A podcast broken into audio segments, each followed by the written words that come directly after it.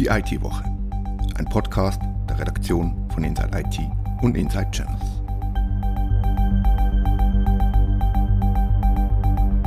Willkommen zur neuen Ausgabe von Die IT-Woche. Unsere Themen heute. Der Bund plant, gewisse Applikationen und Daten in eine Public Cloud auszulagern. Die entsprechende Ausschreibung haben fünf Hyperscaler, darunter auch der chinesische Gigant Alibaba, gewonnen. Das hat für Diskussionen gesorgt. Nun verlangen Firmen und Promis aus der Romandie, der Bund solle auf die Auslagerung zu Alibaba, Microsoft und Co. verzichten und stattdessen ein Konsortium für eine Swiss Cloud auf die Beine stellen. Auch um eine Ausschreibung geht es in unserem nächsten Beitrag.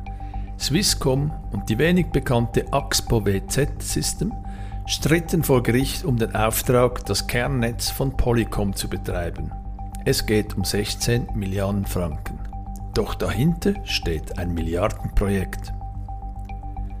Was war da schon wieder mit dem SolarWinds-Hack? Und müssen Firmen eigentlich melden, wenn sie Opfer eines Cyberangriffs wurden? Mein Name ist Christoph Hugenschmidt.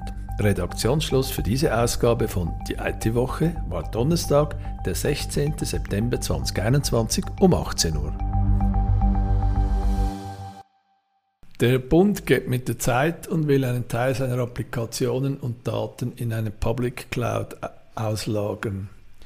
Wie im Beschaffungsrecht vorgesehen, hat der Bund den Auftrag ausgeschrieben. Im Juni dieses Jahres veröffentlichte Inside dann die Namen der fünf Gewinner des total etwa 110 Millionen Franken schweren Deals. Berücksichtigt wurden Microsoft Schweiz mit Azure, Oracle, IBM Schweiz und der Branchenprimus AWS. Amazon. Unsere Story schlug schweizweit Wellen, denn der fünfte Gewinner war der chinesische Cloud-Player Alibaba. Auch wer nicht gewann, gab viel zu reden, nämlich Google gehörte nicht zu den Erkorenen. Und auch kein einziger Schweizer Cloud-Anbieter. Und solche gibt es doch einige. Der Zuschlag hat, wie gesagt, für viel Diskussionen ge gesorgt. Nun wurde der Protest vor allem aus der Romandie lauter und es gibt auch ganz konkrete Vorschläge. Philipp Banz hat die Story. Der Protest wird lauter. Der Protest hat bereits angefangen, als wir diesen Zuschlag und die Anbieter publik machten im Juni. Seither hat sich einiges getan. Ähm, man muss dazu noch sagen, die, die Aufträge sind optional, also dieses Volumen von bis zu 110 Millionen, das ist noch nicht vergeben und ähm, das ist ein optionaler Auftrag. Allerdings haben sich seitdem einige Stimmen gemeldet aus der Politik, so will die Geschäftsprüfungskommission nun diesen Zuschlag genauer anschauen. Der eidgenössische Datenschutzbeauftragte hat gesagt, er hätte eigentlich äh, bei der Beratung zu dieser Ausschreibung gesagt, man solle hier den Datenschutz und Identifizierungen dazu berücksichtigen. Das sei zu wenig passiert, also auch er hat Kritik angemeldet. Und dann ist mit Google ein unter legender Anbieter äh, nun auch an die Öffentlichkeit getreten und hat Beschwerde eingereicht. Das heißt, die ganze Ausschreibung ist im Moment sowieso ähm, auf Halde, on, on hold, also es ist noch nichts definitiv. Und jetzt gibt es neue Stimmen, vor allem aus der Westschweiz. Da hat sich ein Bündnis namens Swiss Cloud for Swiss Sovereignty, SC4SS heißt das Ding, gebildet. Darüber schreibst du, Philipp, was will das Bündnis?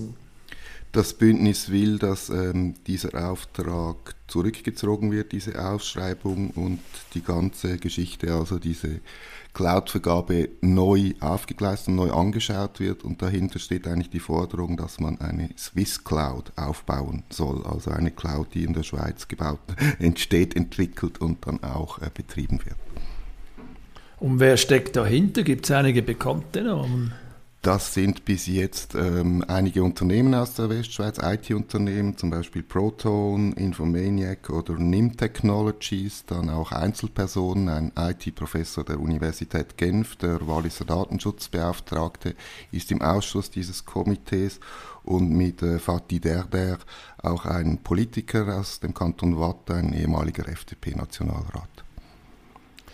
Der, der hat ja das Thema Datensouveränität schon 2019 im Nationalrat lanciert, habe ich auf seinem LinkedIn-Profil gesehen. Das ist so, digitale Souveränität ist ein Kernthema von DRD, mit dem er sich immer wieder beschäftigt hat und das nun auch im Zusammenhang mit dieser Cloud natürlich wieder bei ihm zum Thema wird und er ist da sicher ein, ähm, wie soll man sagen, ein umtriebiges oder auch ein, ein Mitglied dieses neuen Komitees, das hier Know-how und auch ähm, Schub reinbringen will. Mhm. Er war auch mal im Vorstand von Digital Switzerland. Es scheint, er sehr gut vernetzt zu sein. Nun fordert das äh, Komitee äh, den Bund auf, ein Konsortium SwissCloud aufzubauen. Was würde ein solches Konsortium tun, wenn es es dann gäbe? Es wurde schon im Verlauf dieser Ausschreibung, zum Beispiel von Infomaniac, gesagt, dass eigentlich Schweizer Anbieter überhaupt keine Chancen hatten bei dieser Ausschreibung, weil äh, die die Anforderungen viel zu hoch waren, wo man zum Beispiel überall ein RZ auf der Welt haben muss, um diese Daten mhm. zu lagern. Und die Idee ist nun mit einem Konsortium, das vielleicht ein einzelnes Unternehmen das nicht äh, auf die Beine stellen kann, aber verschiedene Unternehmen aus der Schweiz, aus diesen Bereichen, Zusammenarbeit mit Experten, mit Hochschulen, mit äh, Forschungsinstituten da durchaus in der Lage wären. Mhm. Und was sind denn die nächsten Schritte, die das Konsortium verlangt? Was soll der Bund nun tun? Also das Konsortium besteht in diesem Sinne noch nicht. Das ist eine Forderung äh, dieses Komitees, das in Angriff zu nehmen. Also einerseits, dass man hier eine Arbeitsgruppe gründen soll, die das anschaut, auch eine Machbarkeitsstudie durchführt. Ähm, eine Hauptforderung ist, wie schon erwähnt, dass dieser Zuschlag ähm, zurückgezogen wird vom Bund, also dieser Auftrag von bis zu 110 Millionen an die fünf Hyperscaler. Und als drittes wird auch angekündigt, man sei in der Vorbereitung einer Volksinitiative. Wobei die Volksinitiative ist noch nicht formuliert. Ähm, Monsieur Derder hat mir gesagt, man sei nun daran, das mit Juristen und Cloud-Experten auszuarbeiten. Das ist sicher eine Option, die dieses Komitee ein bisschen in der Hinterhalt behält, um, um auch Druck aufzuüben. Ich denke, die zwei wichtigsten Forderungen sind nun eben der Rückzug des Zuschlags und die Schaffung einer Arbeitsgruppe, die sich mit dem Thema Swiss Cloud vertiefter beschäftigen soll. Du hast ja auch bei Elka und Swisscom nachgefragt, was diese doch größeren Player davon halten. Das ist so, weil dieses äh, Komitee zum Thema Swiss Cloud auch explizit erwähnt, man habe ja Unternehmen, die das Know-how im Bereich Cloud haben, wie Infomaniac, Proton oder eben Swisscom und Elka. Swisscom mhm. hat dann auf meine Anfrage gesagt, ja, man habe an dieser Ausschreibung nicht teilgenommen, weil es sich um eine Global Public Cloud handle und äh, Swisscom sich als Managed Service Provider verstehe und man äußere sich darum auch nicht äh, weiter zu diesem Thema Public Cloud oder Swiss Cloud. LK auf der anderen Seite sagt, wir sind nicht Teil des Komitees, aber wir unterstützen diese Forderung. Ähm, LK findet auch, wir haben eigentlich das Know-how in der Schweiz, um so etwas aufzubauen und ähm, ein Vertreter von LK, äh, der Experte für Cybersicherheit, äh, ich zitiere ihn, der sagte mir, die Lobbymacht der großen ausländischen Konzerne führt dazu, dass das lokale industrielle Ökosystem zu wenig berücksichtigt wird und LK will hier ähm, sein Know-how und, und ähm, seine Ideen einbringen, um mitzuarbeiten und mitzuhelfen für eine Swiss Cloud. Ja, beim Thema Swisscom fällt mir schon noch eine Anmerkung ein. Weil die neueste Swisscom Cloud, die Swisscom ja ganz konkret mit dem Swissnest bewirbt, die wurde von Trivadis gebaut, nicht von Swisscom. Und Trivadis gehört bekanntlich seit neuestem dem US-Beratungsgiganten Accenture. Ich denke, wenn es um Thema Cloud und IT überhaupt geht, ist, ist der Begriff Swissness oft ziemlich schwierig.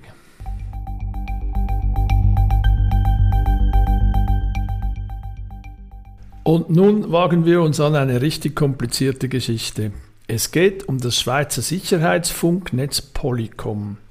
Polycom ist nicht etwa Teil eines normalen Mobilfunknetzes, sondern ein eigenes Funknetz der diversen Schweizer Sicherheitsbehörden. Es wird mit proprietärer Technologie, meistens geliefert vom französischen Rüstungskonzern Thales, gebaut und muss erneuert werden. Um die Teilaufträge zur Erneuerung und den Betrieb dieses Funknetzes streiten sich diverse Anbieter, manchmal durchaus auch vor Gericht. Ein solcher Streitfall ist nun beendet.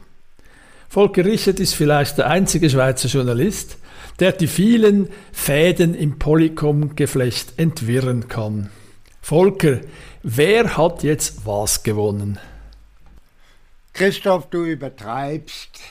Äh, dass ich der einzige Journalist bin, der die Fäden entwirren kann, sei dahingestellt. Ich glaube es nicht. Äh, es ist aber tatsächlich sehr, äh, ein sehr schwieriges Feld. Also wer hat jetzt was gewonnen? Diesmal geht es um die 2017 schon ausgeschriebene Erneuerung der Polycom Backbones. Und äh, ursprünglich war der Auftrag für, für etwas mehr als 14 Millionen Franken an Swisscom vergeben worden. Und das war Anfang 2018. Mhm. Und einer der großen Konkurrenten in diesem Feld, die Axpo WC Systems aus Lupfing, hat das, die Auftragsvergabe nicht akzeptiert und hat eine Beschwerde vor Bundesverwaltungsgericht eingereicht. Gleichzeitig haben sie mit dieser Beschwerde gesagt, sie wollen den Zuschlag haben und äh, haben dann im Sommer 2018 nochmal eine Beschwerde ans Bundesverwaltungsgericht eingereicht, weil sie beziehungsweise weil Poly, die eidgenössische Zollverwaltung Polycom nicht neu ausgeschrieben hat, wie Axpo WZ System das wollte. Dann ging die Geschichte so weiter. Ein halbes Jahr später, Anfang 2019, hat das Gericht die beiden Beschwerden zusammengefasst und im Ende 2019 hat Axpo WZ Systems dann plötzlich die Beschwerde zurückgezogen. Eine Begründung haben wir angefragt, gibt es nicht, weder von Axpo WZ Systems noch von, äh, von der Swisscom, noch von der Swisscom oder der Zollverwaltung. Das ist aber auch erklärbar, weil im Moment noch die Beschwerdefrist läuft, bei dem nun, also über zwei, über drei Jahre nach der Ausschreibung des Projektes, ist jetzt die, der Zuschlag erfolgt. Und zwar hat die eidgenössische Zollverwaltung den Auftrag, man wundert sich, an Axpo WZ Systems vergeben. Das Projekt kostet jetzt mehr, oder? Ja, das ist auch spannend. 2018 hat Swisscom den Auftrag für 14,7 Millionen gekriegt, ungefähr. Und äh, jetzt im 2021 kriegt Axpo WZ System den Auftrag für rund 16,4 Millionen Franken. Aha. Den Swisscom, den einen äh, Hahn in diesem Streit, den kennt man. Aber wer ist Axpo WZ Systems, der Gewinner? Was ist das für eine Firma? WZ Systems ist in Lupfigen ansässig, Richtfunkspezialist und immer sehr, sehr weit technisch vorne gewesen. Allerdings nur eine sehr kleine Firma mit 25 Leuten. Die hatten haben immer eine Rolle gespielt, auch in dem Sicherheitsfunknetz, haben aber nie große Aufträge gewinnen können. Dafür waren sie zu klein. Sie haben sich 2017 dann zusammengetan mit der Axpo und haben eine ganz andere Marktmacht seither. Axpo und WZ Systems haben sich dann unter anderem zusammengetan für die Digitalisierung äh, des äh, Polycom-Netzes. Da geht es vor allen Dingen darum, dass man nicht nur funken will, sondern auch Daten übertragen will. Mhm. Axpo WZ Systems hat also jetzt durch den Zusammenschluss von Axpo eben und WZ Systems eine ganz neue Marktmacht. Und gemeinsam haben sie sich dann gegen die große Swisscom gestellt.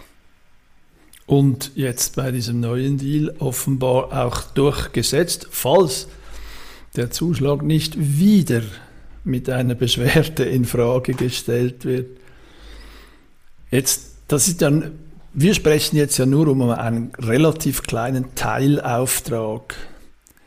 Der Betrieb des Backbones, das ganze Polycom-Netz ist ja viel größer. Es gibt kantonale Netze, äh, bestimmte Behörden und Polizeien haben extra Polycom-Handfunkgeräte und so weiter und so weiter. Weißt du überhaupt, wie viel Geld die Schweiz für dieses ausfallsichere und verschlüsselte Notfallfunksystem ausgibt? Weiß das jemand? also, äh, ich habe das mal probiert ausfindig zu machen in einer umfangreichen Recherche.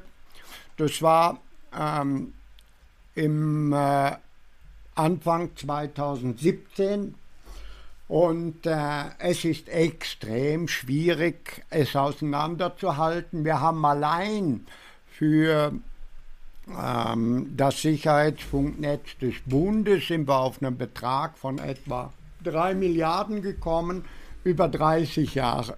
Wie hoch die Kosten für die Kantone sind, äh, haben wir damals nicht ermitteln können, aber dürfte auch noch mal in Milliardenbereich gehen.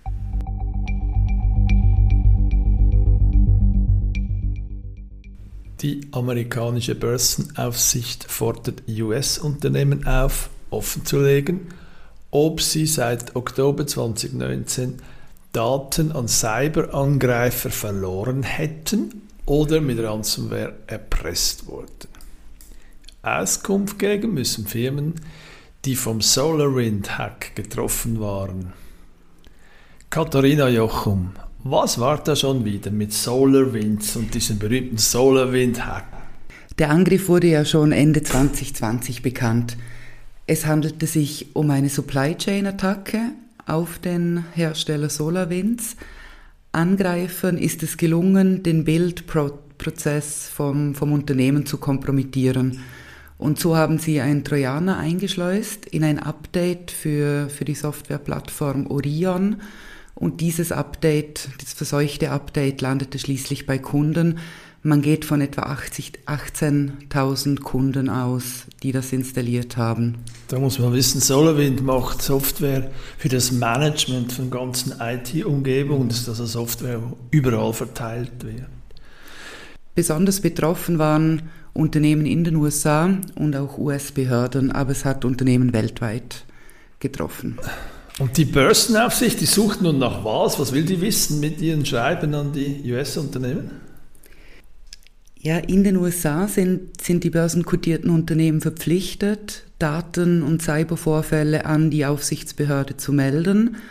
Ähm, die Nachrichtenagentur Reuters weiß jetzt von Insiderquellen, dass die SEC, die Aufsichtsbehörde, bekannte, aber auch vermutete Opfer kontaktiert hat, um Informationen zum, zum Fall zu sammeln. Es geht um sämtliche Informationen, die für den Vorfall relevant sein könnten. Das ist die Aufgabe der, der Aufsichtsbehörde.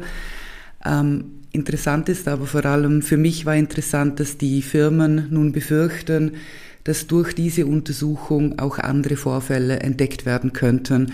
Dinge, die die Firmen eigentlich nicht melden wollten, vielleicht sogar schon hinter sich lassen wollten.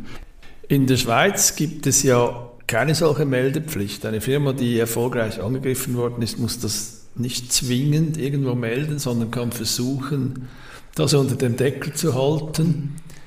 Äh, aber es wird aber diskutiert, oder? Mhm. Ja, das fand ich die spannende Frage. Deshalb habe ich den Artikel ausgegraben.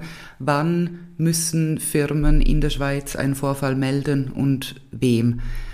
Bei börsenkotierten Firmen sieht es ähnlich aus. Ähm, man kennt ja die Ad-Hoc-Meldungen, alle Informationen, die den Aktienkurs eines Unternehmens erheblich beeinflussen könnten, müssen offengelegt werden. Ähm, hier gibt es auch eine Empfehlung im Sinne einer Best Practice.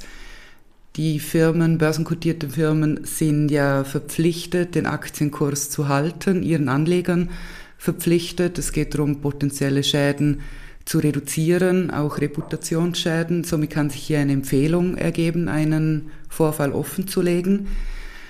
Bei Aktiengesellschaften generell steht hier übrigens der Verwaltungsrat in der Pflicht.